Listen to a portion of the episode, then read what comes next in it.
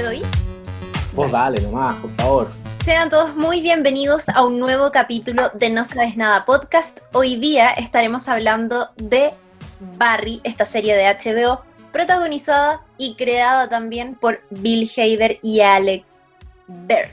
Así que eh, nuestro capítulo 54 eh, comienza a partir de ahora mismo. Soy Claudia Cayo y estoy en compañía de mis compañeros José Manuel Bustamante y Lula Almeida. Say hi, guys. Hello. ¿Cómo están? Cool, cool, cool, cool, cool, cool, cool. ¿Y tú? Cool. Estoy triste. Está triste. ¿Por qué tú? Ah. Sí. Perdón. ¿Quieren dar vuelta a la página? Me, me- me está costando. Pero. Sí, no, pero tranquila. No, mira, Cuéntenlo ustedes. Yo no soy es capaz de hablar. triste, es triste. El amigo aquí sufrió un... Su, su teléfono decidió, o sea, tu- su teléfono, su micrófono decidió dejar de dejar de ser su esclavo, básicamente. Quizás se reveló y dijo, yo quiero ser un micrófono libre, ¿qué son estos cables? Sí, Me atan. Igual me hace sentido. Porque justo estábamos comentando recién que yo tenía una relación un poco excesivamente estrecha con mi micrófono. Sí. Cuando grabábamos, yo. Cercana, como que estaba yo. así, como dándole besitos todo el capítulo. Y quizás puta se aburrió y dijo yo no estoy para esta weá. Y ahora no me está funcionando. O sea, eh, tiene un problemita que vamos a tratar de reparar en, las próximos, en los próximos días. Y por mientras, este va a ser mi, mi nivel de audio. Espero que no, no haya bajado mucho la calidad. Lo espero de corazón. Sí, tranquilo, ya va a pasar. Mira, no es nada tan terrible. Mira, están Es- pasando, están pasando algunas cosas terribles, un poco más terribles en el mundo que, que un micrófono dañado. Y en esta cuarentena lo que importa es poder sacar adelante un proyecto como este, porque imagínate tú que hay mucha gente que espera los episodios para saber qué ver o escuchar nuestras opiniones e ideas Sí. acerca de series de televisión. Estamos muy contentos porque queda em, eh, pronto, eh, ah, no sé qué decirlo, ah, no, ya, no lo voy a decir. Es que este capítulo va a estar inserto en un nuevo panorama y orden de capítulos de... Oh, Sí. la cagué, estoy Pero pésima. full, ya. full Dark estamos como eh, hablándoles desde el pasado un poco. Porque en este capítulo. No, si- sigo hundiéndome más en, en- en este. Mira, ya nos hundimos. Este capítulo está siendo grabado antes de que salga la temporada de Dark, pero cuando ustedes lo escuchan, seguramente ya Dark habrá salido. Ya probablemente se la devoraron. Así que estamos desde el pasado. Otra línea temporal. Me encanta. Eso, O- o traten de descubrir en qué línea temporal estamos. Un concurso para ustedes. Y el premio es una fiesta que se lleva a cabo en el pasado, así que si les llegó la invitación, no necesitan esta explicación porque ya fueron a la fiesta. Claro. Ok. Una fi- como lo, como hay, hay un, un meme, no sé si es un meme o si ocurrió en la vida real sobre Stephen Hawking descartándolo. Tipo, es real, po. Estoy, estoy Ah, haciendo ¿estás uso de esa anécdota. Ah. Ahí soy tontito, perdón. No, no, está dañado, está lastimado por, por lo que le pasó con el micrófono, entonces está como desconcertado. Estoy con la autoestima baja hoy día. No, amigo. Arriba, arriba la moral. Sí, Ya, vamos. Arriba, arriba, sí, sí. Estamos acá haciendo un capítulo nuevo porque como dijeron por ahí en los comentarios, no, no les vamos a soltar en esta cuarentena. Sabemos que estamos siendo un- una especie de bálsamo para aliviar estos días complejos. Sabemos que eso está ocurriendo, que hay gente que, que se, se aferra a este, a este proyecto llamado No Sabes Nada. Eso nos enorgullece bastante y también es una gran responsabilidad. Así que, eh, no, no voy a llorar por un micrófono roto, no ahora, no frente a ustedes. Después, cuando cortemos, me voy a ir a llorar. Me encanta. Esta como arenga, eh, podcastera, eh, con fe en el futuro y liberándose del, no sé, del yugo del micrófono perfecto. Sí, Sí. ¿para qué también? Ya bueno, hoy día vamos a comentar, como les adelantaba al inicio del capítulo, Barry, esta serie creada por Alec Berg, que también fue guionista de Seinfeld, fue productor ejecutivo de Silicon Valley, también otra serie de HBO, y también fue creada por Bill Hader, tremendo comediante, actor. Eh, se estrenó el 25 de marzo del año 2018, el 10 de abril del 2019 se renovó para una tercera temporada que debería haber llegado este año, pero eh, Mm. vamos a tener que seguir esperando. Oh. Así que, claro, coronavirus y todo eso retrasa los planes. Pero estamos oh. atentos y para empezar a conversar de esta serie, eh, José Manuel va a hacer una sinopsis y va a resumir lo que es eh, como el comienzo de Barry y, las ideas centrales que nos plantan esta nueva historia y esta nueva serie. Muchas gracias amiga por el pase. Eh, Barry, y, empieza a sonar quizás, va a depender de quién edite este capítulo, comienza a sonar la música de los Sims en modo compras, para contarles que, que Barry esta serie, como dijo la Chiri, del 2018, una serie original de HBO protagonizada por Bill Hader, que la mayoría de la gente lo conoce por, eh, por Saturday Night Live. Yo no. Para mí es el Paco de Superbad. Gran comedia que ya comentamos en este podcast, que pueden después ahí revisar hace unos 3, 4 capítulos atrás. Eh, y lo asocio mucho al, al grupo, a la banda de Judd Apatow. Eh, creo de hecho que ese es probablemente dentro de ese, de ese club de Toby uno de los pocos que ha triunfado en televisión. Ya decíamos en ese capítulo que Seth Rogen solo ha estado en fracasos televisión, no así en el cine que le ha ido muy bien. Y Barry es una serie sobre un marín retirado que se dedica, después de volver de la guerra de Afganistán, la guerra de Irak, de pelear en Afganistán, eh, se dedica a desempeñarse como asesino a sueldo porque básicamente es lo mejor que sabe hacer. Y la historia comienza con este personaje ejerciendo, pero teniendo una especie de crisis vocacional. Como que ya no quiere ser asesino, y justo en eso un cliente le encarga matar a quien sería como el patas negras de su pareja y que está en un taller de teatro. Esto ocurre en California, ¿no? Toda la, historia. Bueno, un, una ciudad, un, estado que vive y que respira teatro, cine, arte. Entonces hay un rollo ahí con que eh, este personaje que él tiene que matar es un estudiante de, teatro y Barry lo va a buscar a ese lugar, pero cuando llega, justo están en mitad de la clase y, full artistas, full actores le dicen en algún minuto como piensan que él está asistiendo a su primera clase, así que le dicen, ah, vienes a la primera clase gratis, bueno, párate y preséntate. Y como él supuestamente estaba en una misión un poco encubierto, se hace loco y dice, bueno, yo soy Barry, ahí creo que inmediatamente él se cambia el apellido se presenta como, como su verdadero apellido. No recuerdo, pero se presenta ante la clase y desde, ese punto no suelta más este taller de teatro porque tiene como una revelación vocacional, descubre que se quiere dedicar a la actuación. Aparte que en el taller conoce a una compañera con quien empieza a generarse una especie de tensión amorosa. Y ella también es una razón, ella es Sally, otra de las estudiantes de teatro, que, con quien se empieza a generar esta tensión y que es una de las razones fundamentales también para que él no, no deje el taller.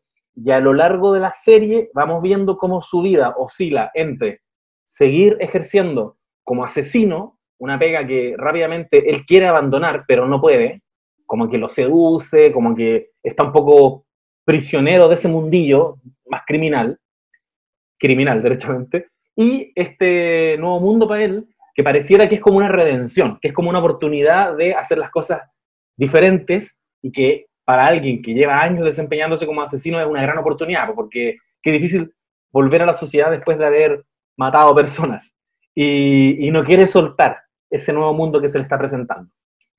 Y, entre medio también vamos a ver que eh, en el, no sé, bueno, en uno de los primeros capítulos matan finalmente a este personaje que él tenía que matar, el compañero del taller de teatro, pero no es él quien lo mata, porque como se estaba demorando en hacer la pega, aparecen quienes le encargaron el trabajo, que son una, mafia de chechenos, y hacen la pega por él.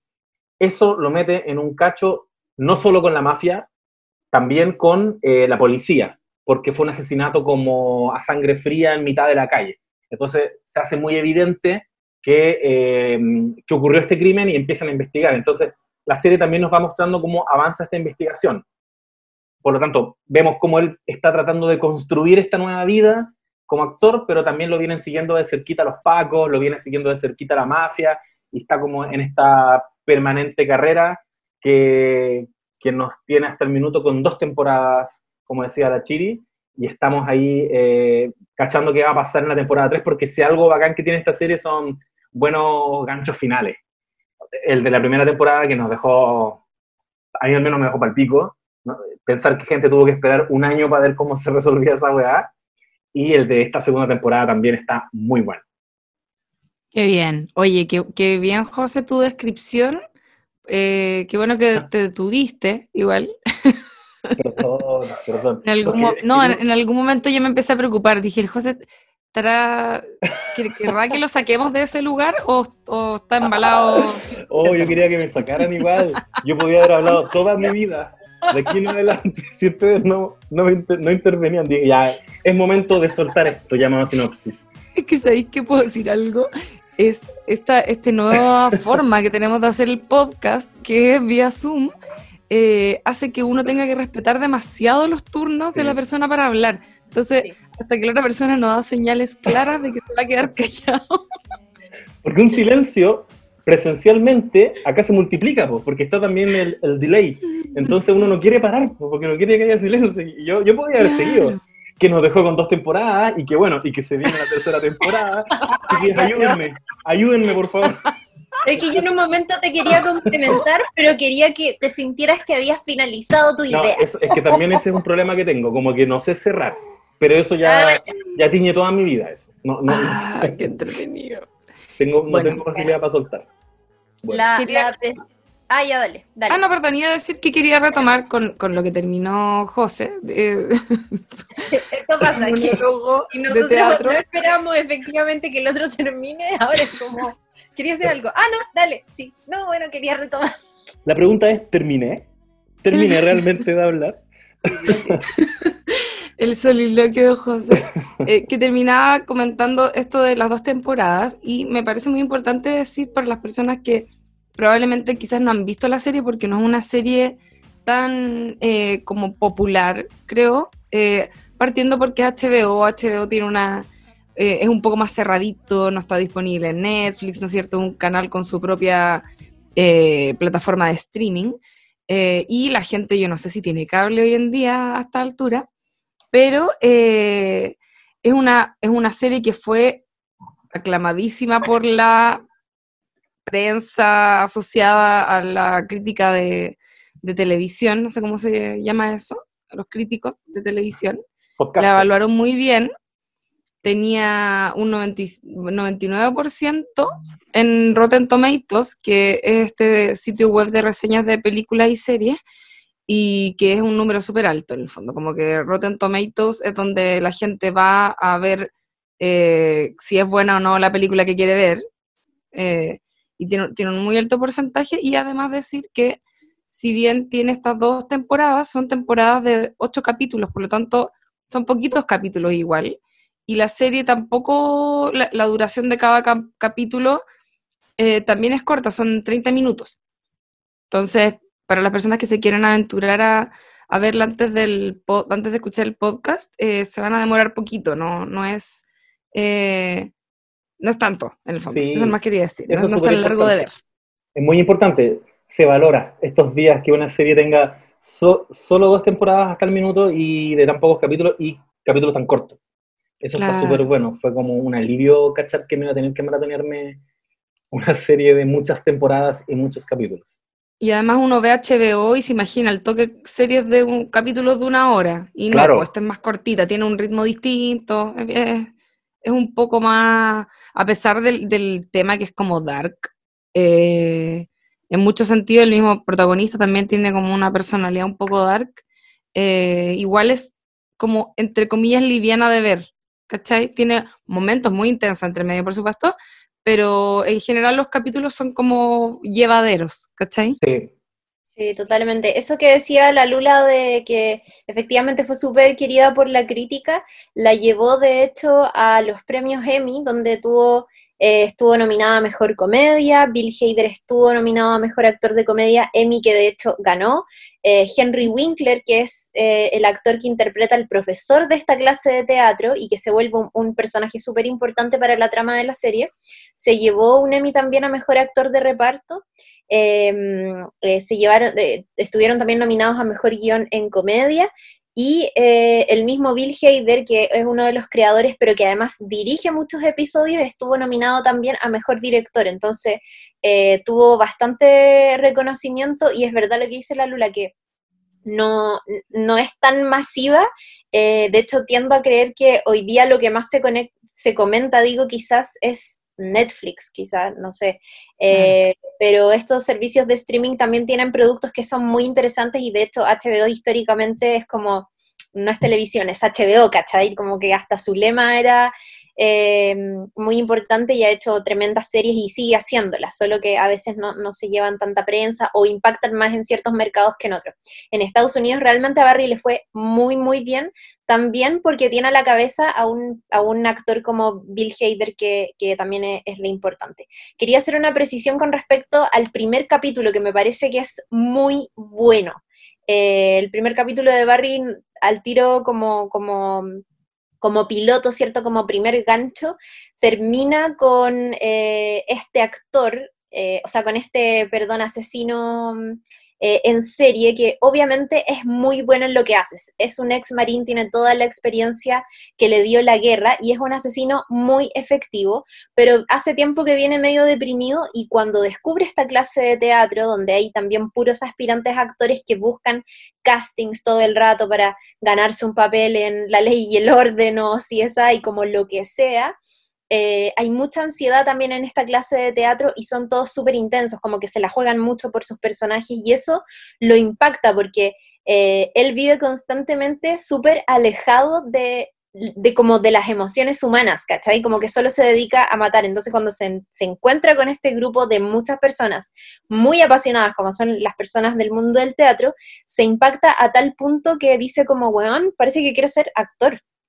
Eh, y entonces el, primer capítulo termina ahí con un gancho bien bacán, que es cuando Barry va a ver a eh, Mr. Cusino, que, eh, que se dice como Cusino, pero yo le tengo mucho cariño y lo amo tanto que le digo señor Cusino. y va donde señor Cusino, que es el, personaje de Henry Winkler. De, de Fons. y le dice le dice como, eh, eh, ¿qué, puede hacer para ser parte de esta clase de teatro? Y, señor Cusino, que es además un profesor súper estricto, como que eh, es, es, de esos típicos profesores de teatro que cree que los actores tienen que darlo todo y que si lo hacen mal te voy a decir en tu cara que eres una mierda. Y es justamente lo que le dice a Acting, o sea, a, a Barry, le dice como, lo que hiciste fue dog shit, y le dice como dump acting, así se lo hace pero pico, de verdad lo trata muy mal, eh, y le dice, eh, la actuación es verdad, y no vi verdad en lo que tú hiciste, así que vuelve mejor a lo que eres bueno, porque acá no, no te va a ir bien, lo menosprecia. Y Barry ahí se siente tan, tan como, ¿qué me venís tú a mí a decir si yo ando matando hueones? Que, que, que le, le empieza a tirar todo el rollo de, oye, ¿qué te pasa? Yo volví de, Afganistán, me, puse depresivo, ¿querís saber en lo que soy bueno? Bueno, te cuento que lo que soy bueno es que mato gente y hace tiempo que no duermo y estoy palpico, pero tengo sentimientos depresivos de vuelta, la estoy pasando mal, no sé qué. La cosa es que le tira un rollo y el profesor cree que lo que le está diciendo Barry es una especie de monólogo y ve en este, mm, en este texto una verdad que le llama muchísimo la atención y dice, bueno, quizás después de todo hay algo que, podemos hacer, que podemos trabajar contigo como actor, así que ya, si queréis eh, venir a mi clase, cobro caro, eh, no sé qué le dice, como que paga en efectivo o algo así, nos vemos mañana. Y Barry se queda para adentro porque nunca pensó que, lo, que el otro lo, iba a interpretar como que le estaba diciendo eh, una verdad. Y bueno, dice Filo, estoy súper contento de que me hayan aceptado la clase de teatro y es ahí entonces donde empieza definitivamente a asistir a esta clase. Sí, es un gran momento y también, también lo es porque alguna vez comentamos acá que hay quienes dicen que las series deberían tener una escena que las define y esa escena debería estar en el primer capítulo. Como que idealmente debería ser la primera escena, ¿cachai? Como me pasó cuando vi Glow, que en la primera escena está la protagonista, Alison Brie, em, no recuerdo el nombre del personaje, está en un casting leyendo unas líneas como muy bacanes y como muy empoderada, bacán, y alguien le dice como, perdona, te equivocaste de, líneas, esas son las del hombre. tienes que leer las otras. Ah, y su papel era como, aquí está jefe, el café, ¿cachai? Y, con eso empieza la serie. Esto, esto que acabé de escribir para mí también es un poco lo mismo, pues es como Barry haciendo un monólogo que define entera la serie. Esto soy. Y está súper bueno porque no siento que sea tan fácil escarbar en la psicología de Barry. Pero ese último momento en el capítulo le da una dimensión brutal al personaje. No solo es un sicario, no es como este logline divertido, como un sicario que se convierte en actor. Es como, no, es un weón, es un marín que viene de la guerra y que lo único que sabe hacer es matar, ¿cachai?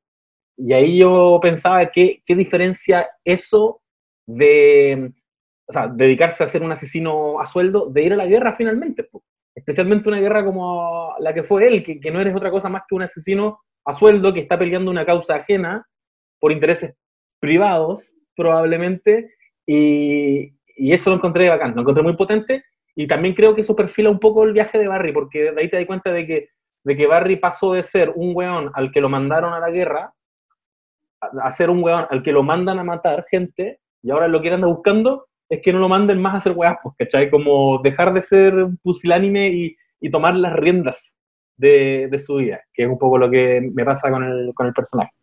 Es bacán, es bacán lo que acabáis de decir porque es cierto que es muy difícil entrar en, en la psicología de un personaje como Barry, como que de alguna manera se siente, creo, eh, en su falta como de emotividad, porque es un personaje bien parco igual, obviamente, eh, porque claro, es como una persona que, que, ha desempeñado ese tipo de labores, como la que muestran a él, que son bien explícitos para mostrar algunos momentos de él en la guerra, donde eh, veis que en el fondo el One es una máquina de matar, ¿cachai?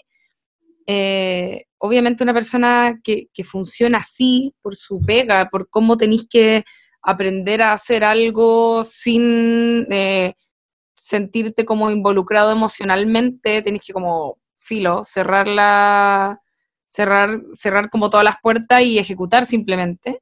Eh, igual lo hace un personaje medio como psicopático, ¿cachai? Entonces, y él, y por lo mismo también es, es un, la forma de, del personaje de relacionarse con otros y como eh, manifestar lo que siente es, es de una persona que no sabéis bien qué es lo que está pensando, ¿cachai? Eh, y eso, eso es, es A mí, a mí, de hecho, me costó igual un poco enganchar un poco con, con la serie también por lo mismo, porque es un personaje, un protagonista no muy empático en el fondo, mm. ¿cachai? Eh, y de alguna manera bueno, además que igual eh, hay como una, no sé, yo como que la, violencia me también quizás me espantó un poco al comienzo, sobre todo como que hay algunos momentos en que eh, la disfruté, pero hay algunos momentos en que es como, wow, caleta violencia igual. Eh, y yo, por ejemplo, yo cuando entré a la serie, cachando que era Bill Hader, asumí todo el rato que iba a ser una comedia, ¿no? No sabía que era una serie, ¿cachai? Como que pensé todo el rato que iba a ser como algo divertido, lo que decís tú, como el, eh, la idea esta como base de la historia de un asesino sueldo eh, quiere dedicarse al teatro, no es tan happy como suena esa premisa, sino que es eh, la realidad de una persona que tiene toda esta acumulación de traumas y que de alguna manera no es casual tampoco que él quiera empezar a dedicarse a algo donde pretende ser alguien que no es. Independiente que se termina sincerando él en en cosas que tenía muy guardadas y que ni siquiera él había traído a, conciencia, ¿no es cierto? Eh, todo este ejercicio que le hacen en algún momento de, imaginar la primera vez que mató a alguien, por ejemplo, que es una weá muy deep, muy heavy, eh, pero te das cuenta que el personaje es como primera vez que se empieza a relacionar con ese tipo de recuerdos y a, a enfrentarlo y a ver qué le pasa a él con eso y se da cuenta que tiene un montón de contradicciones dentro y que incluso eh, parece que no quiere ser esa persona ahora porque no le, no sé, como que es todo muy, muy extraño cuando se, trata de ese tema. Em, nada de eso en realidad, como que es muy interesante que a partir de eso también quiere intentar esta nueva carrera en la que se olvida de quién es él y de su pasado y de las cosas que ha hecho y experimenta ser otro tipo, otros personajes. Sí. sí, y es muy heavy también que, que muestra una cosa que yo creo que a nosotros que somos extranjeros y que no vivimos en Estados Unidos, nos, nos conecta con una realidad que ellos tienen presente de manera masiva, que es efectivamente tener un, miles y miles de hombres que en algún momento estuvieron eh, en esta guerra y que ahora han retomado sus vidas en Estados Unidos con sus familias y todo, pero cuyo daño mental es probablemente sin precedentes y cómo, cómo también eso está súper inserto con otras cosas tan típicas de Estados Unidos, como ocurre en esta serie también, que es el mundo de, es la industria del espectáculo, ¿cachai? Cómo esas realidades que son tan diferentes están todo el rato entremezcladas entre sí, como efectivamente debe suceder en la vida real, ¿cachai? Eh, las cifras, ponte tú, como de depresión postguerra son una cosa terrible y, puta, probablemente los horrores que esos soldados y esos hombres vivieron en la guerra eh, son como terribles y más encima todo el, trauma y la locura que algunos tienen como de creer que, puta, no sé, pues como, como ese fanatismo por la guerra y por matar extranjeros y cosas por el estilo, debe ser muy heavy. Eh, me gusta Caleta cómo se, trató la, la, psicología del personaje porque todo este trauma de la guerra siento que trastoca demasiados aspectos de la vida de Barry, incluso al principio en la manera en que se relaciona con Sally, ¿cachai? Como en, las primeras eh, fiestas, hay un momento en que también la, la, no sé, como que quiere pegarle un loco, ya ni me acuerdo muy bien qué pasa, pero, pero, pero la cagó que, trastoca así todos los aspectos de su vida y, vemos también cómo a partir de esta clase de teatro él por primera vez está descubriendo la media caga que tiene, ¿cachai? Porque obviamente no ha ido nunca a terapia, a ningún tipo de terapia, y esta clase de teatro efectivamente lo hace reconectarse con, eso, con esos traumas. Sí, es verdad lo que comentan de la violencia, que no había reparado tanto en eso, pero que está súper vinculada con la industria del, espectáculo y del entretenimiento. Y, no logro recordar en qué capítulo lo dijimos, pero sé que hablamos de, esto como de, representar violencia en la ficción, pero mm, hay, un grado de, inconsecuencia en eso, porque, porque, todos queremos, de alguna manera, nos gustan las historias, un, pelín violenta. Parece que fue en el de Once Upon a Time in Hollywood. Pero también eh, lo, he pensado harto con la serie Westworld, que la serie Westworld igual te habla de eso, de, a ver, ¿hasta qué punto realmente te, te gusta ver violencia, pero desde lejito nomás, que no, que no permee tu vida? Pero qué, qué tan eh, sano mentalmente también tenés que estar para disfrutarlo desde lejito. ¿Qué pasa si, si te damos la posibilidad de meterte a un parque y, y abusar de androides y de, y de matar androides? ¿Y qué pasa si un día te haces parte de ese parque y los androides tienen la posibilidad de, de rebelarse, como, ah, ahí la violencia ya se volvió como, como ya, pues, ¿cachai? Y, creo que también hay un poquito de eso acá, como te muestran el mundo del teatro igual bastante naif, todos como súper luminoso y, un poquito infantil. Si se dan unas dinámicas muy de colegio dentro de, del taller, y el que no es un hueón muy talentoso, acarrea el, el, universo, el mundo interior más oscuro de todos ellos, ¿cachai? Y, yo siento que el profesor Cosino igual logra, logra identificar eso. Este no es un gran actor, pero conche tu madre, qué densidad hay detrás de él. Qué historias hay reales en este weón, al lado de todos estos otros compañeros que en verdad lo hacen explícito en la segunda temporada. Pues sus momentos más terribles fueron, eh, o los momentos que más los marcaron fueron el día que conocieron un caballo por primera vez, o el día que eh, le mordieron la pierna y por lo tanto dejó de jugar fútbol, ¿cachai? Como que esa dualidad, eh, violencia, entretenimiento, encuentro que, que, es real y por eso se hace súper eh, necesario que exista ese mundillo del, del teatro. Y, y, estaba pensando sobre la psicología de Barry, que lo comentó la Lula antes, a mí también me costó entrar a la serie. El primer capítulo está súper bueno, pero quiero como que siento que, que, bueno que existen personas como la Carla, que parece que la Carla, tu amiga de, de como que ha hinchado mucho con esta serie en redes sociales, y eso me, generó como interés por verla, porque yo creo que no es una serie fácil de seguir viendo. Si no te han dicho, espérate que se va a poner buena.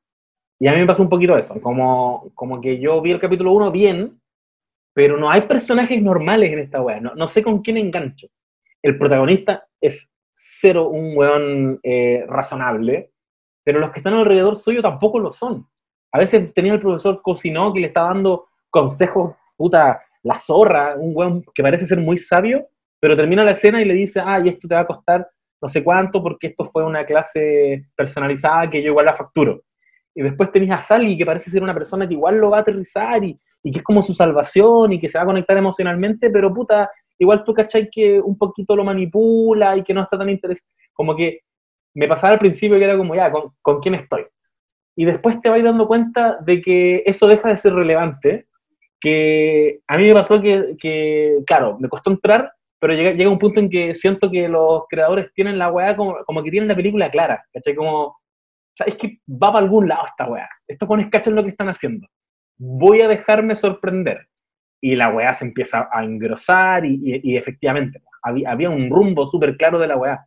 Me pasó con The Good Place también, que también me cuesta entrar a, a, esa serie. También la encuentro un poco como extraña, inclasificable, pero de repente llega un punto en que Michael Schur te dice, bueno, a esto quería llegar a hablarte, ¿cachai? De la muerte, de no sé, de muchas otras cosas. Eh, me pasó también, también con Barry. Qué importante que existan espectadores que ven las series enteras para que después te puedan decir como, bueno, eh, vela, ¿cachai? Porque hoy día uno deja de ver las series, pues si no, si hay tanta guas para ver, yo tengo sí, muchas series en la mitad. Igual, igual Barry tiene como, a mí al menos me pasó que yo en general no enganché tanto, me costó mucho entrarle y, y, y, me vi, por ejemplo, me vi las dos temporadas, me repetí varios capítulos y aún así me costaba como mantener la atención en la serie, pero, pero me fue muy evidente los capítulos que eran sobresalientes, que creo que por ahí también quizás va un poco la cosa, como que tiene, es muy, es, a pesar de que hayan asesinato y como estas intrigas entre sicarios y narcos, no sé qué son, eh, igual es bastante como planita, ¿cachai? Todo lo del teatro también es como, es como un mundo bien sencillo, siento, son estudiantes, como que tienen una actitud, lo que sí tú, como un poco de colegio, no sé quién lo menciona, que efectivamente tiene como una, como una ondita, como una vibra eh, bien tranqui, ¿cachai? Eh, y, y, tiene de manera muy marcada, siento, un par de capítulos que salen así, brígido, sobresalen brígido en realidad. Eh, y, y, ahí y son en esos momentos los que te das cuenta que los personajes eh, te atraparon, ¿cachai? A mí me pasaba eso, sí. era como, no sé, en realidad no me tinca mucho la serie, de repente, pa, un capítulo en que yo así como, no sé, sufriendo mucho por el, por el Mr. Cousino, ¿cachai? Como tiene, los personajes igual te van atrapando, pero es como poquito a poquito, ¿cachai? No tienen momentos tan evidentes quizás como tienen otro tipo de ficciones donde eh, es como ya, en este momento te queremos seducir con tal cosa, ¿cachai? No, es como que los personajes de pronto se manifiestan de una forma en que te atrapan y no te diste ni cuenta. Eh, nada, eso, eso en realidad quería decir como sobre, sobre cómo eh, hay insisto, como ciertos hitos dentro de la historia que te van atrapando. Y a mí me pasó, de hecho, que lo que decís tú como de esta gente que ya vio la serie, que yo le comenté a una amiga, eh, que yo sé que a ella le gusta mucho Barry, y le dije, puta, la empecé a ver y como que no enganché. Y ella me decía, puta, en realidad ahora que lo pienso, como que si quizás yo hubiese empezado a ver la serie con el hype que ya existe, por las dos temporadas que ya han habido y que se han ganado premio y que la gente la evalúa bien y todo esto que hemos hablado, eh, me decía, quizás no me hubiese impactado de la forma en que me impactó cuando yo vi la serie sin que nadie lo hubiese comentado y, y la fui descubriendo y me di cuenta que era la zorra, ¿cachai?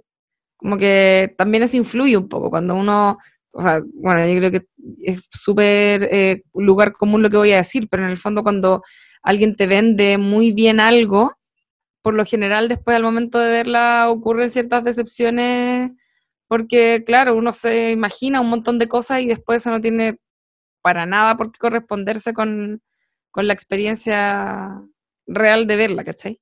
Mm, sí, Totalmente. Sí. A mí me pasó que no me gustó mucho la primera temporada, eh, pero le tenía mucha fe porque efectivamente mi compañera, amiga Carla Sánchez, que es muy fanática de Bill Hader en primera instancia y de hecho por eso empezó a ver Barry, Eh, siempre me, bueno, yo la veía obviamente muy fanática y siempre me la recomendaba y todo, y la había empezado a ver, pero la abandoné porque no, no, no me enganchó. Y ahora en tiempos de cuarentena la, la empezamos a ver acá en la casa y bien, seguí la primera temporada y, ya, ok, termina muy bien y como con un tremendo enganche para lo que se viene en el futuro.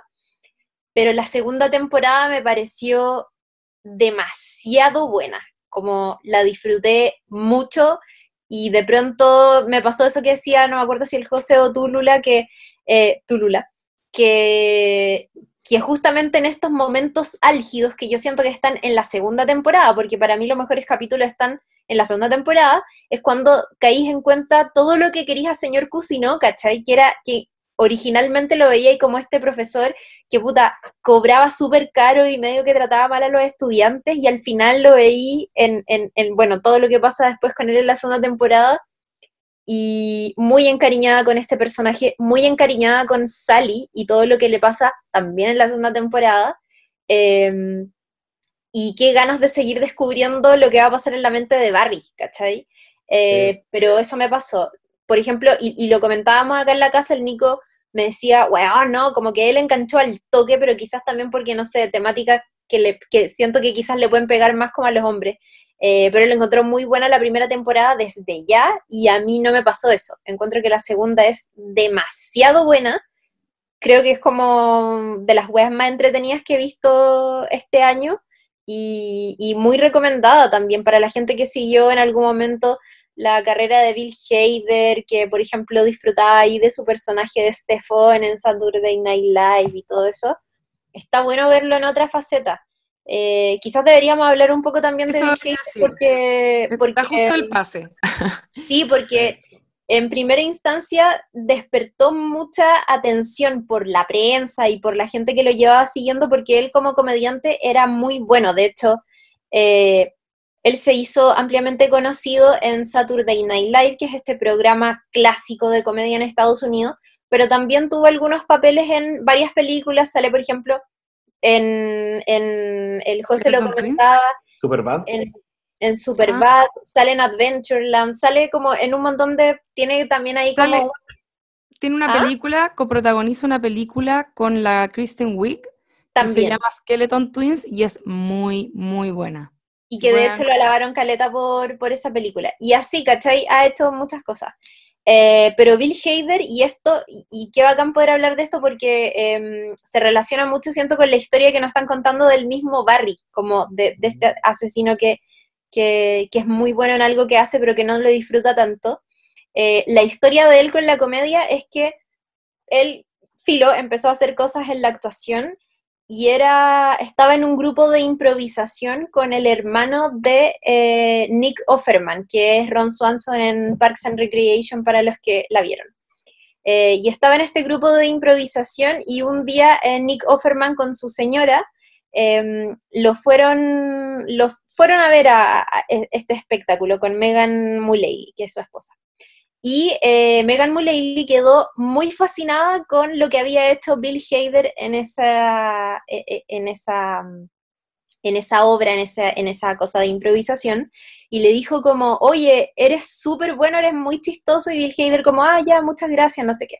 Y un par de semanas más tarde, eh, eh, ella va y, lo contacta y le dice, oye, ¿sabes que tuve una cena ahí con Lorne Michaels, que es el creador de Saturday Night Live? Y le hablé de ti y te, te súper recomendé porque ellos están ahora como en un recambio de este programa. Había mucha gente en ese tiempo que se estaba yendo eh, a hacer otras cosas y estaban metiendo, estaban dando la oportunidad a nuevos talentos, a gente que, que quisiera y que fuera buena en comedia y que tuviera como un futuro y que fuera perfecta para hacer comedia en televisión y precisamente el humor que hacían en Saturday Night Live. Y ella pensó que Bill Hader iba a calzar perfecto con eso y le dijo, le hablé de ti a Lord Michael. Eh, ojo que, ojo que Megan Mullally es Karen de Will and Grace. Y eh, que andan buscando gente como tú. Sí, pues, es, como, es que toda la gente de la comedia, ya voy a llegar ahí, está relacionada y es como un mundillo.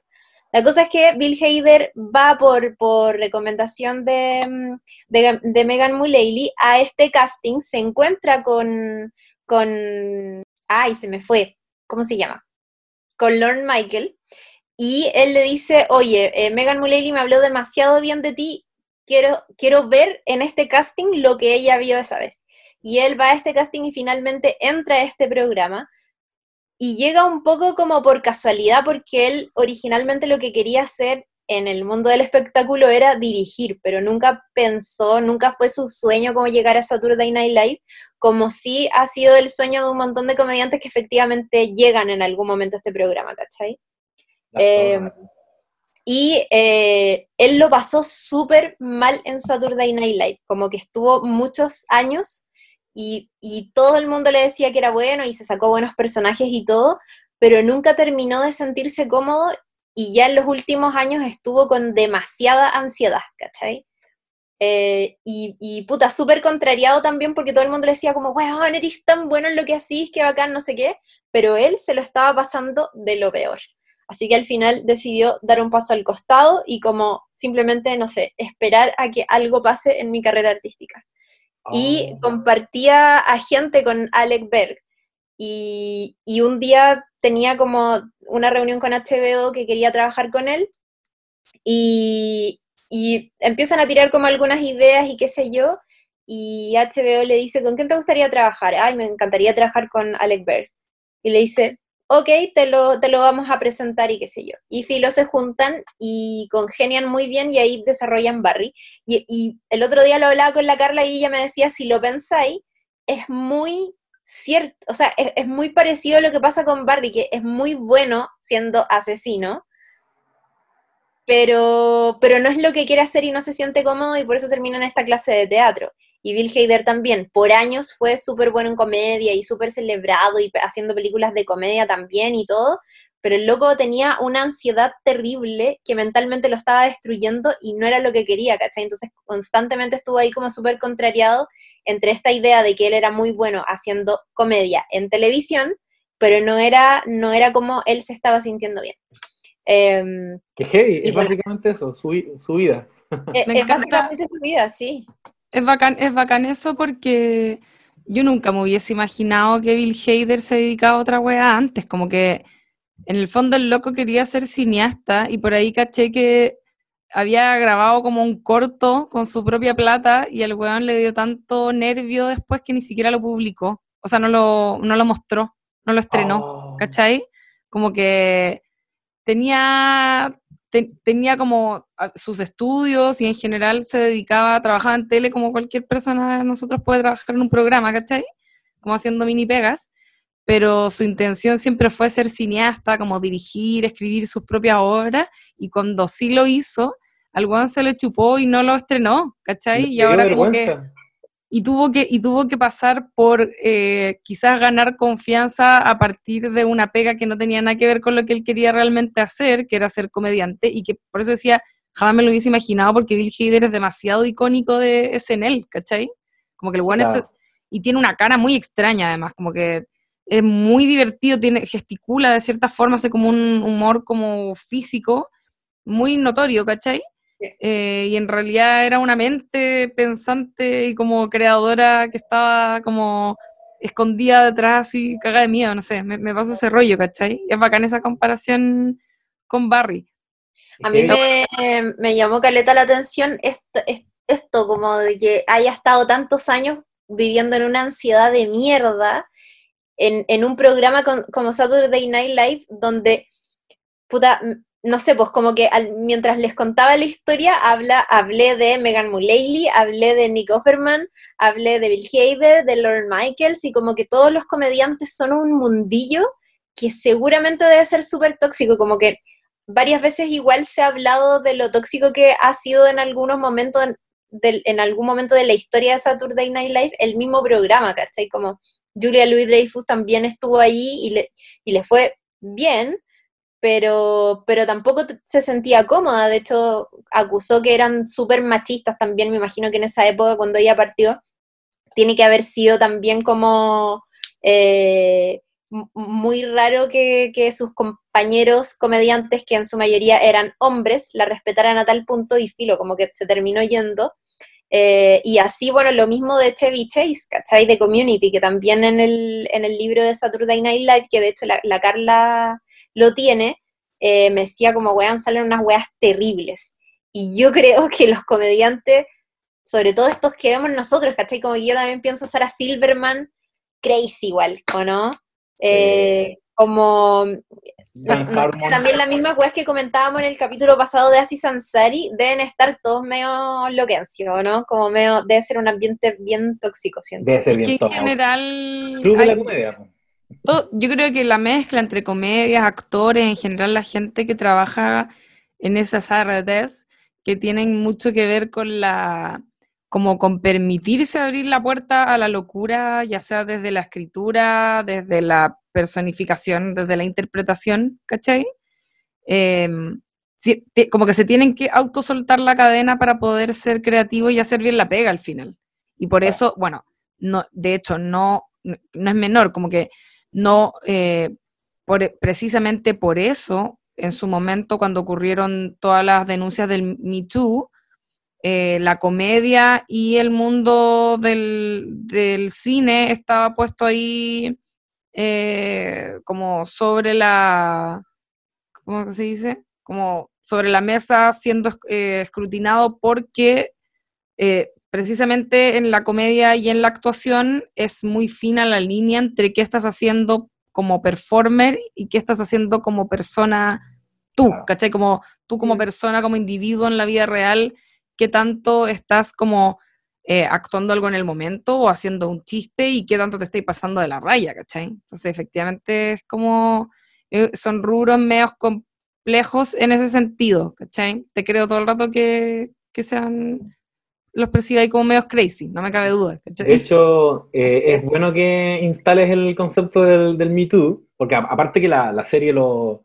lo aborda en algún minuto, eh, cuando vemos al personaje de Sally, a- hay una trama de Sally que, que derechamente va por ese riel, porque es una mujer actriz tratando de triunfar en una industria eh, extremadamente machista, con ejecutivos y agentes que literal en una escena le, le dicen, bueno, si querías este papel tenías que acostarte conmigo, y ella lo rechaza, por lo tanto no le dan el papel, pero se queda con la idea de que me estaba realmente insinuando algo, eh, nunca queda tan claro que le estaban di- diciendo directamente, después se entera de que sí, efectivamente le cerraron puertas porque rechazó a ese weón, y me gusta que la serie lo, lo instale porque, porque el personaje de Barry está dejando de ser asesino no para ser un gasfitter o ser un profesor, está dejando de ser asesino para entrar en uno de los oficios con mayor visibilidad y notoriedad, pues, ¿cachai? Que es todo lo que él no debería hacer.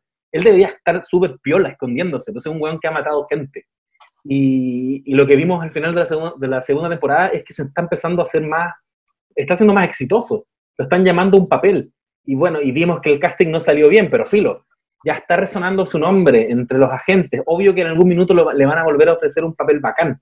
Y, ya estableció una moral la serie en relación a, a esta hipercorrección también, porque, hay, porque en un momento a Sally eh, le, le ofrecen un papel también como súper empoderado, feminista. Como que, como que la serie problematiza sobre que, que los agentes, cuando se vuelve mainstream el feminismo y el empoderamiento femenino, entonces necesitamos a Sally porque Sally está mostrando sus heridas abiertas sobre el escenario y la queremos a ella. Pero es una decisión 100% comercial.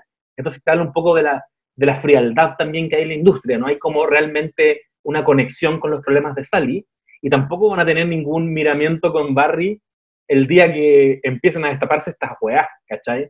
Entonces me, me gusta esa, esa tensión que instala la serie. Barry va caminito a ser un weón famoso, esa es mi sensación. Como que el weón lo- va a empezar a salir por ahí en algún papel, en un papel relevante, y ahí se va a volver brígido que el weón tenga estos muertos bajo la alfombra, ¿cachai? Porque una weá es dejar de matar gente, pero ya mató gente. Es- eso, esa weá le tiene que estallar. Y esa Oye, qué terrorífico. Sí. Y Está brígido eso. ¿Ustedes cachaban a la actriz de Sally? Sarah Goldberg. Yo la había visto, No, pero yo no. Ya, es que yo tampoco la cachaba. Y quería saber si era Yo la había visto, pero no sé, no sé de dónde, pero su cara es muy familiar. De hecho, la recuerdo como con el pelo largo y quizás un poquito más oscuro. Puede Eh, ser. Es que puede hay ser. hay- estaba yo mirando como su filmografía los papeles que ha hecho y también pienso que hay un correlato con el personaje, porque... ¿Como la actriz decís tú? Claro, también su, su carrera Ah. ha sido muy piola y también parece que andaba en esta búsqueda. Mira, Bueno, en Oh. 2008 estaba haciendo un papel que es descrito como chica en el cine 2.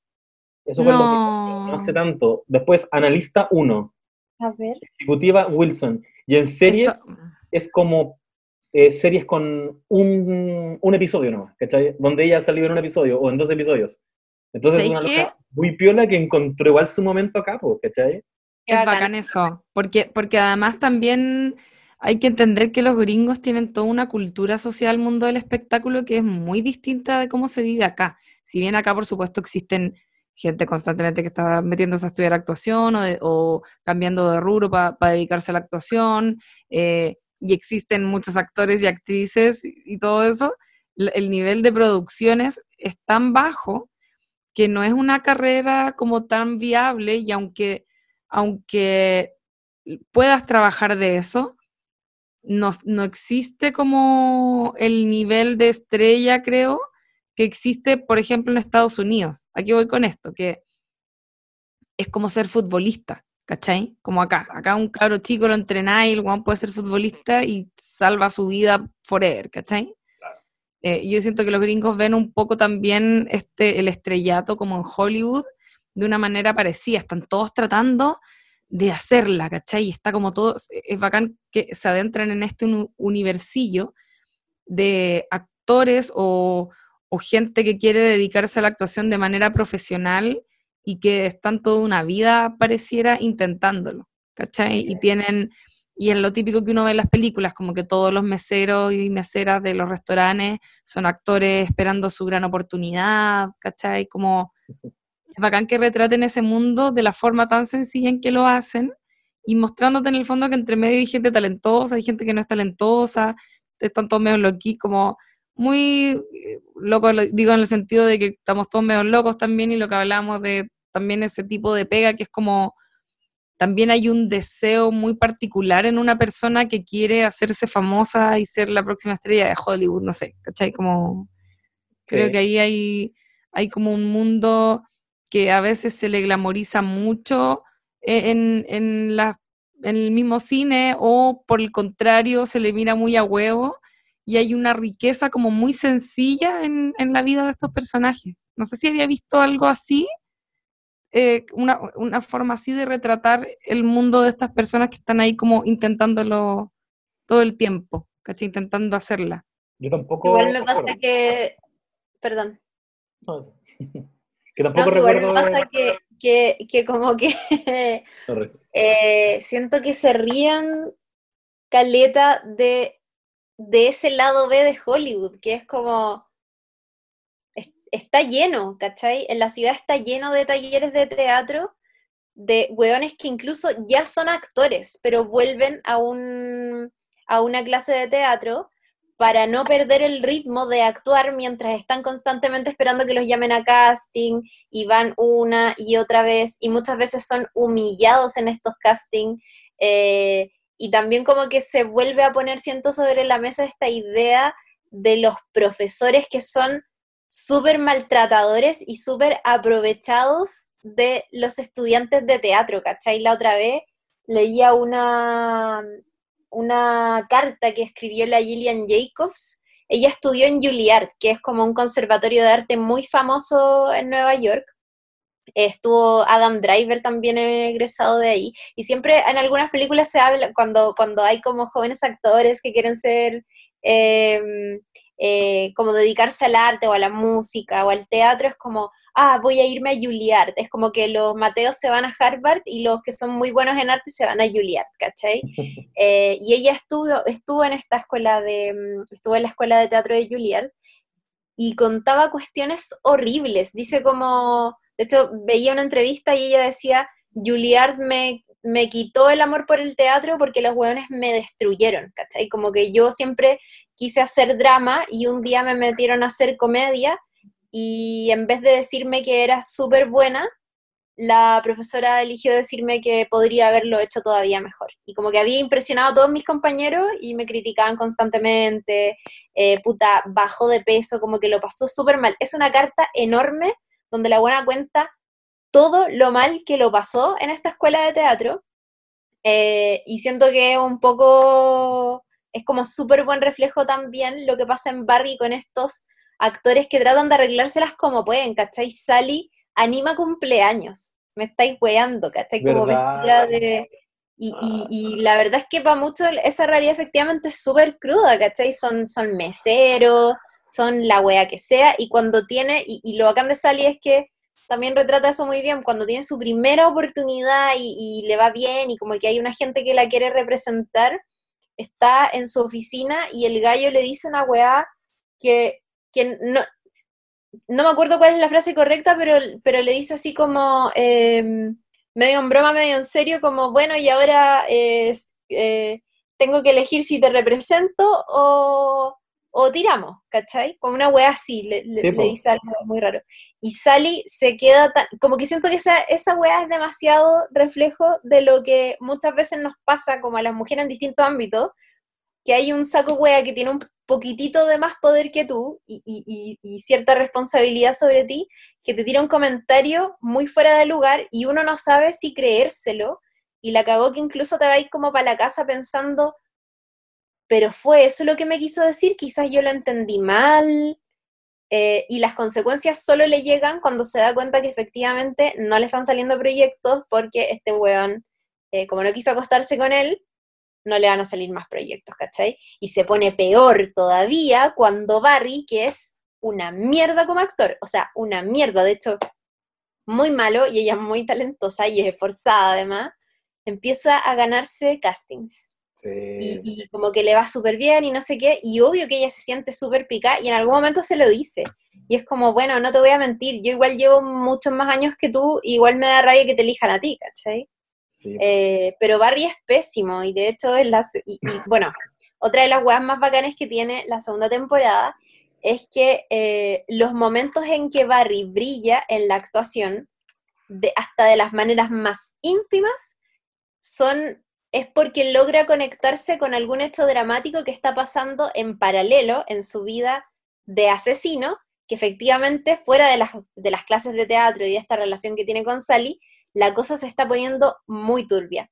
No sé si se acuerdan de la escena en que él tiene que entrar y lleva muchas clases ensayando un solo parlamento, que es eh, The King is Dead. ¿Se acuerdan? Y como que no le sale, no le sale, no le sale.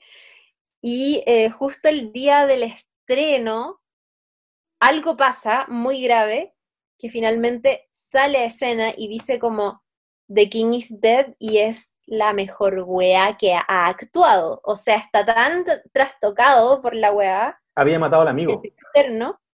Ah, eso, había matado al amigo. Eh, que termina actuando súper bien. Grandes momentos. Oye, a propósito de eso mismo, la muerte del amigo, qué, qué escena más tensa. Esta serie me, me gatilla emociones brígidas por algo que lo dijimos al principio, y creo que lo comentó la Lula, que es tan indescifrable Barry que eso también lo hace un poquito impredecible. Entonces hay momentos claves en que no, no sé qué va a hacer, no sé cómo va a actuar. Yo, la, he comparado un poco por razones obvias con Dexter, que es otra historia de un asesino, pero Dexter siento que está como moralmente blindado. Es una serie que te dice que Dexter tiene un código, ese código literal existe, yo mato a este tipo de personas, yo las mato de esta forma, yo después guardo una gotita de sangre. Y además, él mata porque él quiere. Exacto, exacto. Es muy distinto. O sea, ahí ya, ya tenías a un weón que está ejecutando cosas porque las quiere hacer. Ya, e, él está encaminando su vida como él quiere encaminarla. Como habíamos dicho, Barry es un weón mucho más pusilánime. Y, y siento que, a diferencia de, Dexter, en Barry, como no conozco, como no hay códigos detrás de, esto, solo hay un weón que no sabe lo que quiere hacer en su vida, eh, no sé a veces cómo va a actuar. En el capítulo 5 de la temporada 2, que yo creo que, que todos estamos de acuerdo en que es un, una pieza magistral. No, a mí me encantó. ¿El de la niña? Sí, sí. Ya, pues, la niña, ¿cachai? Yo dije, weón, yo no sé si la va a matar. Y no creo que eso sea un defecto, no es como, ah, no conozco el personaje. Está bien que no lo conozca porque se está moviendo en una zona ambigua moralmente. Y pensaba, bueno, si mata a la niña, no sé si pueda seguir viendo esta weá porque ya como que siento que no te salváis más de esa weá. Pero eso al final habla, de mí, porque habla de mis códigos, de, lo, de, lo, que yo encuentro aceptable en televisión. Pero no, no me parece tan terrible que haya matado a un amigo. Porque, bueno, Barry tenía que eh, no podía dejar ningún cabo suelto y puta, lamentablemente el amigo se le cruzó en el camino. Y encuentro que eso, ese tipo de dilemas los logra Barry, eh, lo logra la serie con un personaje como Barry. Tampoco pensaba, incluso pensaba en Breaking Bad, que uno dice ya, la historia de alguien que se va a volver malo, que es como al revés de Barry, que es alguien que quiere volverse bueno. Pensaba en, en Walter White, incluso con todo lo despreciable que es Walter White, la serie igual está súper como blindada en términos morales, como no, el weón no se ensucia mucho las manos, ¿cachai? Entonces tú ahí tenés por dónde entrar con él, como, bueno, se metió en un ambiente criminal de gente que vende droga, y sabemos que la droga le destruye la vida a mucha gente. Ya, pero Walter White, nadie los manda a comprar la droga, ¿cachai? Entonces tú entras por ahí. Después, eh, puta, en el momento más terrible matan a un niño, pero tampoco fue Walter White, fue el weón que estaba al lado de Walter White, que es un psicópata, ¿cachai? Entonces tú decís, Walter White está ok con eso, pero igual no fue él, ¿cachai? Entonces tú igual como que de alguna manera Breaking Bad nunca se me hizo en ese sentido tan impredecible. Yo sabía que ya este weón no se va a salir de este camino. Aparte que es un weón perfeccionista, muy prolijo. Barry es un weón súper desprolijo, es un weón que pasa dejando cabos sueltos. Y después tiene que andar resolviendo esas cagadas pero las cagadas las resuelve pésimo, las resuelve matando más gente. Ahí tenemos el final de la temporada 1 en que mata a la, policía, ¿cachai? Esa weá es injustificable. Y, estamos en la temporada 2 igual con Barry, entonces esa weá la encuentro acuática y, que solo va a ser un increchendo. Como que siento que igual la, la, serie te desafía a, puta, ¿qué tanto estás dispuesto a aceptar? ¿Hasta qué punto vaya a aceptar las cagadas que se está mandando Barry?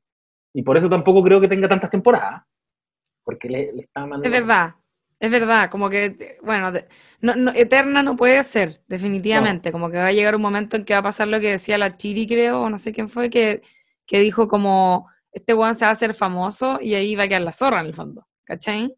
Igual que, que bacán como todo este viaje en realidad del personaje y de cómo esa como misma indescifrabilidad hace que que claro, efectivamente te termina sorprendiendo brígido y no sé si es, muy temprano, pero como llegar a, comentar el final, que yo el último capítulo lo encontré demasiado brígido, pero como que a la vez es, es, lo hemos hablado acá, es muy sorprendente el, como la reacción que se le gatilla o, está como momento de catarsis, eh, pero de alguna manera no es, no es algo, o sea, si bien te sorprende porque no te lo estaba esperando, es completamente esperable de un personaje como él, como que es como que de repente, pa, se le prende el switch, weón, marine de la guerra y, y, chao, se va literalmente rojo, como dicen los varones, que les he escuchado muchas veces decir eso cuando como que se van a agarrar a combo y se van a rojo y como que no son conscientes de lo que están haciendo. Mm. Rígido igual. Rígido. Y Podrían contar en lo que termina la segunda temporada. Ya. Que, es como la, actualización de en lo que está Barry ahora con la historia. Claro. Actualmente podríamos dividirlo como en tres trabas. Actualmente eh, Barry perdió una oportunidad laboral, la zorra, pero lo importante es que lo llamaron igual. Y, y probablemente lo van a llamar después también. Y la razón por la que perdió esa oportunidad laboral es porque el bueno estaba muy desconcentrado pensando en que Fuchs, que es un weón que no hemos mencionado, y que, es un weón tan despreciable que, que, lo hace ser un gran personaje al mismo tiempo, es, es, es una rata. Al principio parecía ser un weón que, que estaba con Barry. de hecho, es literal su figura paterna. Te lo dicen todo el rato. Es, es la persona que lo recibió cuando él volvió de la guerra y le dijo, eh, dedícate a esto, yo, yo, te voy a dar una utilidad, ¿cachai? Es el primer... Oye, y, sí, y gran actor, quiero decir además, ese actor es, un clásico, lo hemos visto ocho mil veces en todos lados. Yo no, puta, yo, yo, estaba un poco fascinado mirándolo, como que pensaba que no hay muchos hueones que pueden hacer ese papel. Em, y Fuchs, para variar, lo traiciona y, le, y se va a buscar el cadáver de la profesora, o sea, perdón, de la policía, que es, el, es lo que ocurrió al final de la primera temporada, que él mata a la, a principal policía que está investigándolo a él, y no sabemos qué pasa con ella. La policía tampoco nunca encontró el cuerpo, por lo tanto dieron por cerrada la investigación y creo que hasta habían, eh, lo habían atribuido a la mafia de los chechenos, creo. alguna de las mafias le habían atribuido la muerte de la profesora, pero Fuchs se entera de que Barry en verdad la mató y se va a buscarlo como para tener allí una cartita para volver a tener amarrado a Barry, porque hay que decir que Fuchs es como el proxeneta de Barry en el mundillo del, de asesino sueldo. Es el one que le paga, pero también es el one que le hace los contactos, pero sin Barry no es nada, porque el one se queda sin clientes, porque es Barry el que realmente se la pega, y, y, separa, y Barry dejar de lado ese mundo criminal implica dejar a Fuchs sin pega. Y es un weón que no quiere perder la pega. Entonces eh, hace toda un, una estrategia ahí para encontrar el cuerpo, lo encuentra y llama a Cousineau, que es el, el profesor de teatro, y que él estaba haciendo la. Eh, estaba pololeando con la policía, justo cuando, cuando ella muere. Y de hecho estaba muy enamorado y muy enganchado. Y le muestra el cadáver y, y se me está yendo el orden de los acontecimientos, pero, pero Barry sabe que eso está pasando y por eso que pierde esta oportunidad laboral. Y ya hay un momento en que me pueden ayudar acá porque estoy un poco perdido, pero creo que Barry se entera de que Fuchs está metido en el templo, ¿no? Él le dice. Ah, le dice, ¿verdad? Él le manda un mensaje, ¿no? Como yo estoy solucionando esta weá. Puta, la weá es que Fuchs se va a un templo donde estaban metidos, donde estaban alojados la mafia de los bolivianos y de los chechenos, que estaban aliados. Y, Barry parte al templo a buscar a Fuchs. Y, como vengarse. Y vengarse porque bueno, ya más rata no puede ser. Y como dice la Lula, eh, se va a rojo, como dicen algunos varones, no, no conocía la expresión, me desmarco de aquello, pero, pero es como que lo posee la maldad y, y, se, y se transforma el weón. Y sabéis que pensaba que, que en qué coincidencia, ese momento que es tan importante ocurre en Él sentado en un paradero, que es una serie que, que ha compartido éxito con otra comedia como Fleabag, que también tiene un momento clave en, en un, sí, paradero. un paradero. Ah, verdad. Y dije, oh, mira, qué bonita coincidencia. Barry está sentado en el paradero y es como, weón, parte para allá, rajado, se mete y se pitea a medio mundo, a todos, incluidos los chechenos que habían sido entrenados por él mismo. Y uno, uno podría decir, bueno, a ellos no los va a matar porque ya generó un lazo con ellos, estaba como encariñado. Era, era como su mentor. Y de hecho, es tan terrible que entra en una habitación y los chechenos como que bajan las armas, y el weón los mata igual. Y, y, es terrible ese momento porque también te habla de, de que, puta, el weón no puede, ¿cachai? No va a poder encauzar su vida. Eso es este weón. Y yo cuando hablo de la oscuridad que hay detrás de este loco o adentro de este loco, que de repente se lo comió, siento que hay un momento que lo expresa ya como muy gráficamente, que es cuando en el pasillo están como parpadeando las luces y, en un momento se apagan las luces y Barry se mete en ese pasillo oscuro. Para mí eso fue como ya se lo, se lo, consumió la oscuridad. La temporada 3 nos va a dejar con un Barry que se mandó ya tonta cagada. Esta, esta vaya fue una, una matanza, una masacre. Y en la escena final mm, tenemos el profesor Cousineau que que había visto que estaba su, su polola muerta y, quedó en shock con esa imagen.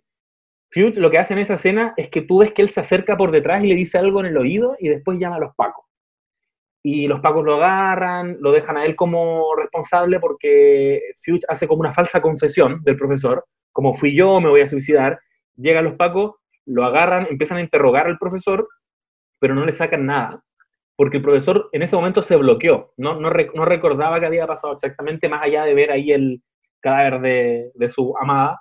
Y, en la última escena vemos que está así como en la pasta, tirado en la cama, como eh, muy emo, pensando en todo lo que ha pasado. Yo pensé en ese momento que iba a sacar la pistola que él dijo que tenía debajo de la cama, que él dijo que tiene guardada una pistola una cajita, y que a veces dice, será capaz de usarla.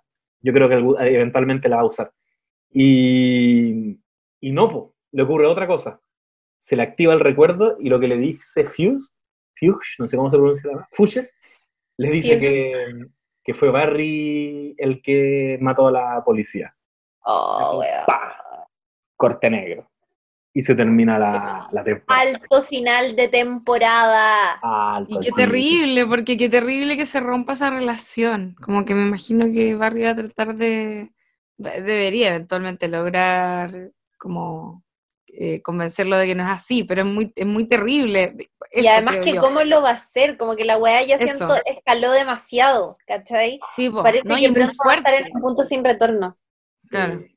Pero, Sí, pero. Me, encantó Me- el me- final, sí. Más que que vayan a pillar a Barry, porque obviamente eso no debería pasar, ¿cachai? Es como, weón, se rompió esa relación. Eso me da mucha pena. Mm. Sí, es que se, se rompió irreversiblemente y, Sí, él estaba po. haciendo su salvación. Pues sí, hay una escena en que, que igual es linda, cuando este buen llega y le, y le comenta que estuvo a punto, puta, es que esa es otra trama, que es la trama con Sally. Con Sally que es un poco tensa la, la situación, pero Sally es como su polola actualmente. Y hay un momento en que llega el ex de Sally y, y Barry, y es el ex abusador, el ex que le había pegado a Sally cuando estaban casados, y Barry está a punto de matarlo.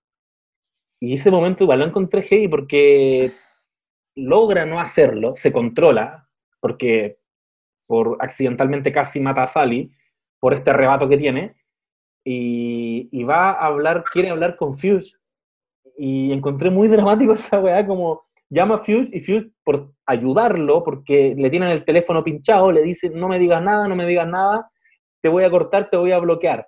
Y Barry queda para la cagada, es como, weón, es el weón con el que puedo hablar. ¿Con quién más puedo hablar? Y se va a hablar con el profesor. Y no pensé que el profesor lo iba a apañar tanto. Y el profesor le dice weas muy sabias, como que es, lo, que es de algo de lo que él se aferra después, que es, esta wea no te define. Has hecho cosas terribles, yo soy un papá terrible también, pero estamos cambiando. Esa es la wea importante y no le cuentes a nadie más. Ah, porque le cuenta que en la guerra Barry mató gente inocente. En una escena también muy, muy brutal. Oh, ¿verdad que le dice? Mira, eh, todo bien, pero no le cuentes eso a nadie. Oh, el profe culiao. Pero encontré muy linda la escena porque se abrazan y le dice, y lo deja con la idea de que va a tener la redención con tu madre. Y, Tómalo, y Barry está, está feliz, pues, como un niño. Ya- llama a, a Fuge y le dice, weón, weón, tengo tantas cosas que contarte, voy para allá, y parte para allá. O, no sé si lo llama o llega nomás. Pero llega donde está Fuge, como, casi como, weón, me puedo salvar, ¿cachai? No tengo por qué ser malo toda mi vida. Y ahí lo agarra el, el policía y le hace este trato que es, si matas a, al Patas Negras de mi esposa, no, ni siquiera, matas al, al nuevo, al nuevo pololo de mi, de mi ex. Sí. Yo te perdono esta weá y dejamos la investigación hasta acá y, y eso nos derivó hasta el capítulo 5 que, que es una locura. Es Capítulo- maestro. ¿Quién es esa niña? Por Dios. Oh, la cagó. Es muy divertido mm, eh, Barry, que es como medio, medio alien, igual siento. En el capítulo cuando va como al carrete con la polola y como iba vestido así como muy estándar, Sí, Ya, sí. no sabe comportarse y como que sus amigos son raros.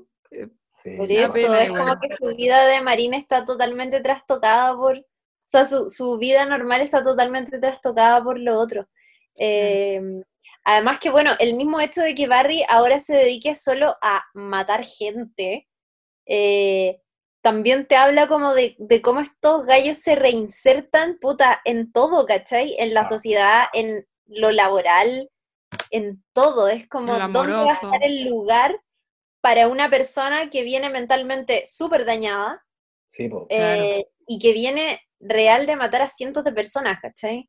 Temazo, Eh. Sí, el manso tema. Está súper, está súper bueno como que lo hayan agarrado también desde una perspectiva que no es la obvia, porque uno podría tener el dramón de este weón y en realidad es como, es mucho más práctico que eso. ¿Cachai? Sí, Es un weón que efectivamente viene completamente trastocado, es como cuando alguien sale de la cárcel, como que no, cuesta mucho que se reinserte de manera efectiva en, en un plazo de tiempo medianamente corto porque tenéis todas tus todas tu- las áreas de tu vida han sido irreparablemente afectadas, como que mm, me, me, me, gusta ese trabajo igual que se hace con el personaje de, de, una persona que estuvo en la guerra, un veterano de guerra, que además son gente joven, como que uno dice veterano de guerra y suena como un caballero traumado con mm. la guerra de Vietnam, como ahora digo, pero en el fondo, claro, es gente que, que fue muy joven a la guerra, que hicieron un montón de cosas solo por seguir órdenes y que al momento en que vuelven tienen sus valores trastocadísimos. Sí, es como la película Hard Locker, también lo, aborda muy bien. En esa escena final, cuando el, loco, después de, ver weas terribles y de estar desactivando bombas, tiene que volver a tener una vida normal.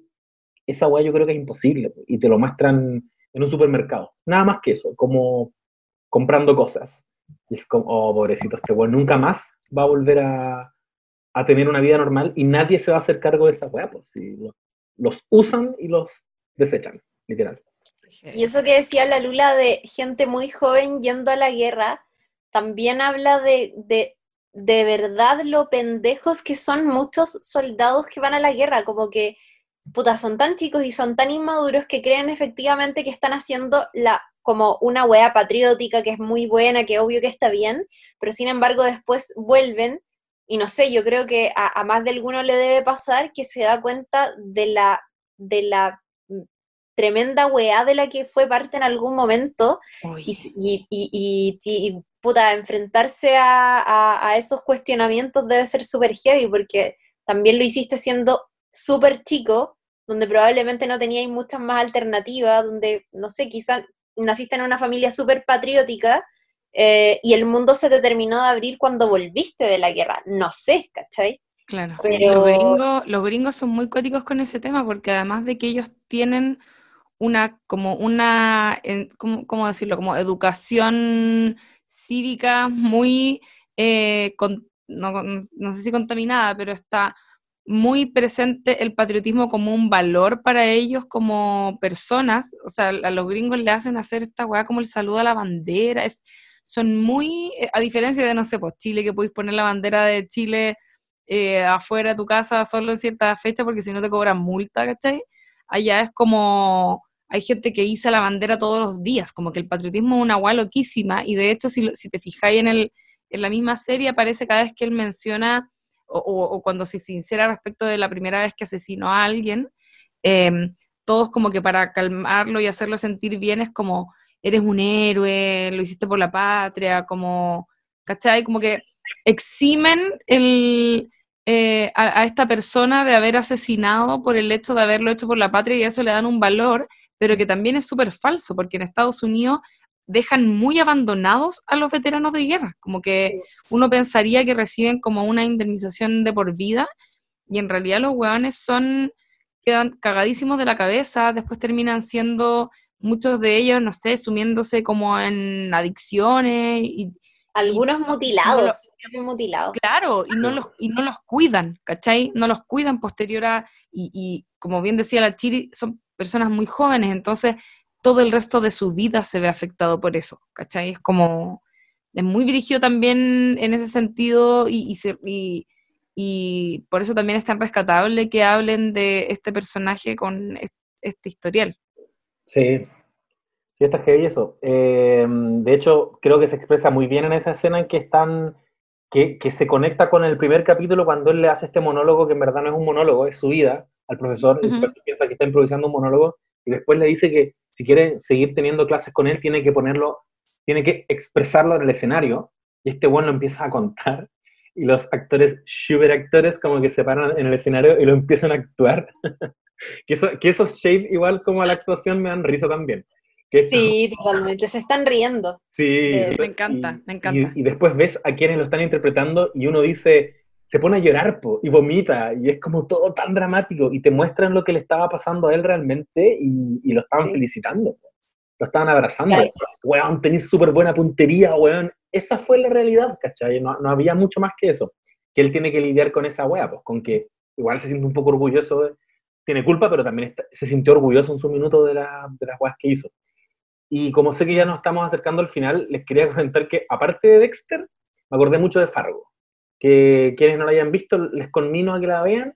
Seriasa, que también tiene un tono medio eh, dark, pero como con gente muy común y corriente. Tiene esta weá de gente como nosotros, que la mete en un ambiente criminal, y de pueblo, y, y, resuelven las weas muy mal, ¿cachai? No son astutos.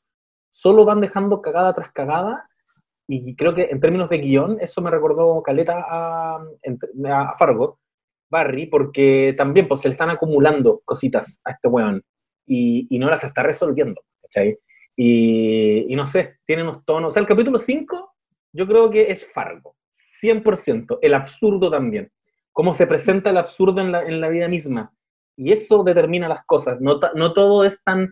Él lo tenía súper pensado como el profesor de la casa de papel, ¿cachai? Lo tenía todo muy planificado. Es, no, weón, eh, fue una coincidencia, fue un accidente que, que este weón siguiera vivo, que, que apareciera la niña, eh, no sé, eso me, me recordó a Fargo y, y, me dejó una muy bonita sensación. Me encantó la Qué Bacán.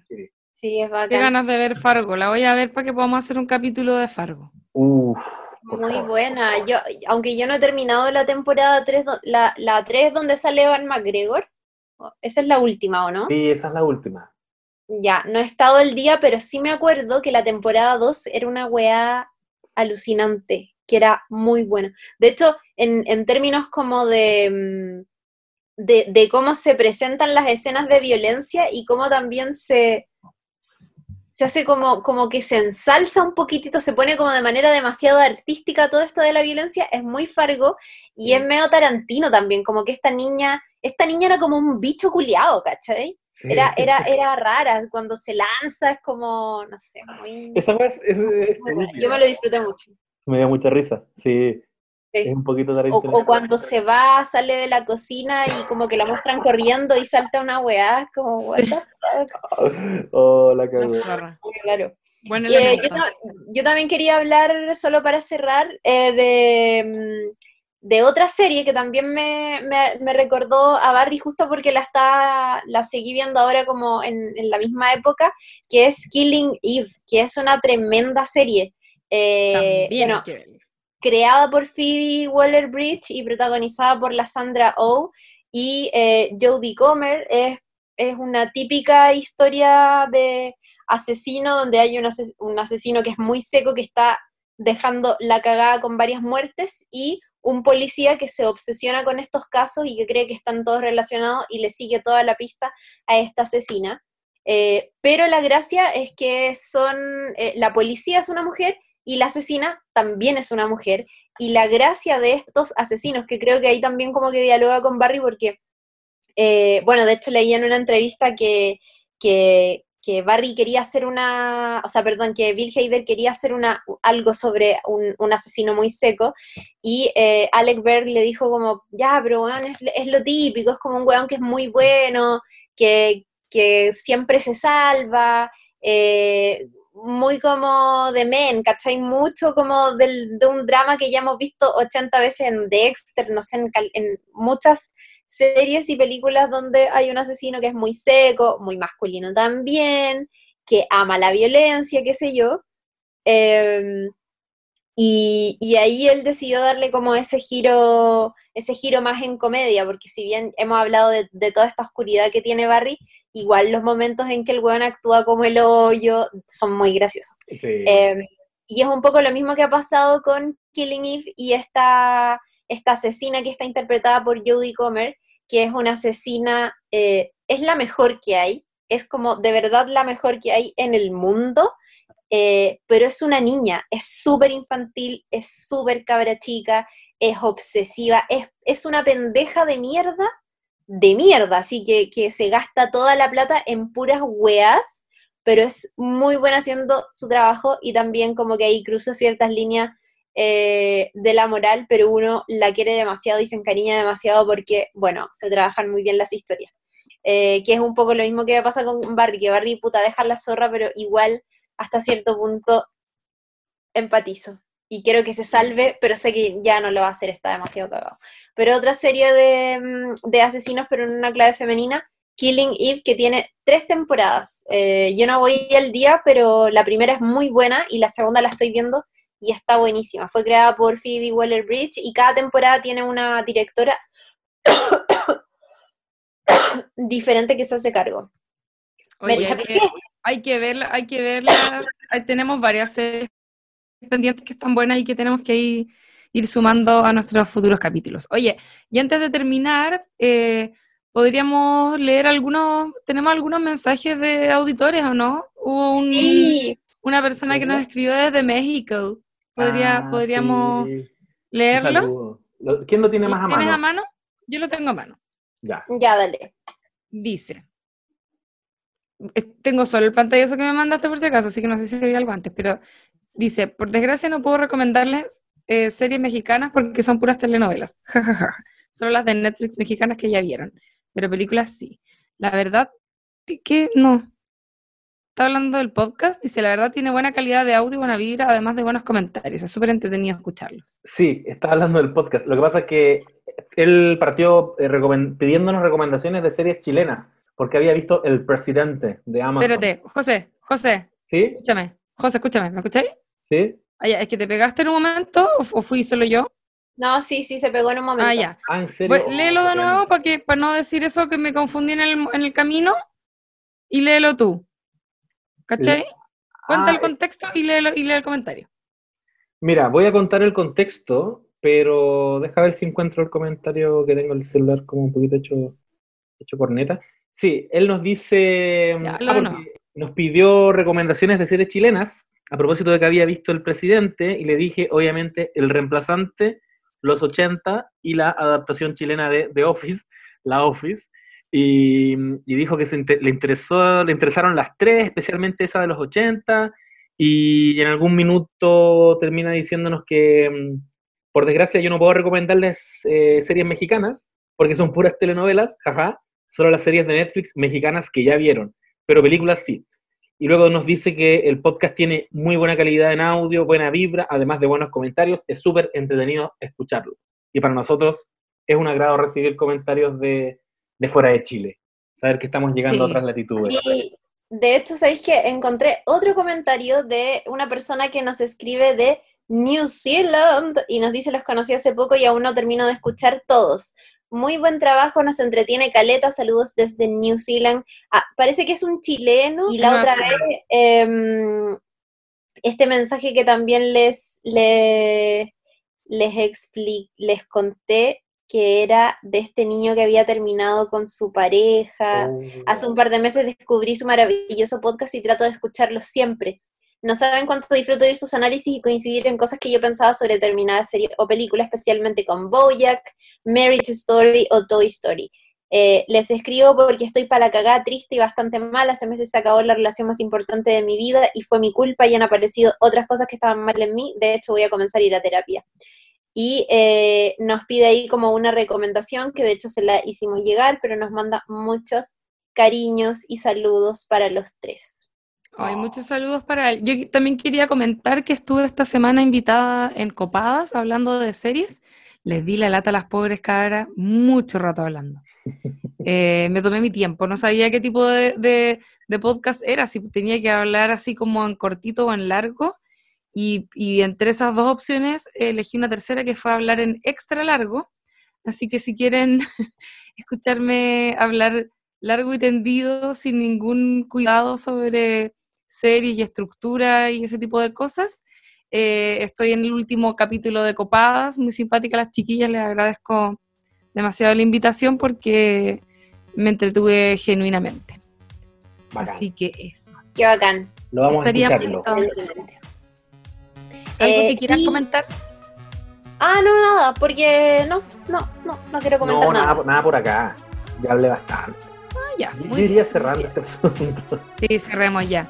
Muchas Sí, gracias. a recuerden seguirnos en arroba no sabes nada podcast y si escucharon este capítulo o cualquier otro que les haya gustado, recomiéndenlo y compártanlo para que seamos más en esta comunidad de personas que disfrutan de las series de televisión y algunas películas y que quieren comentarlo de manera relax.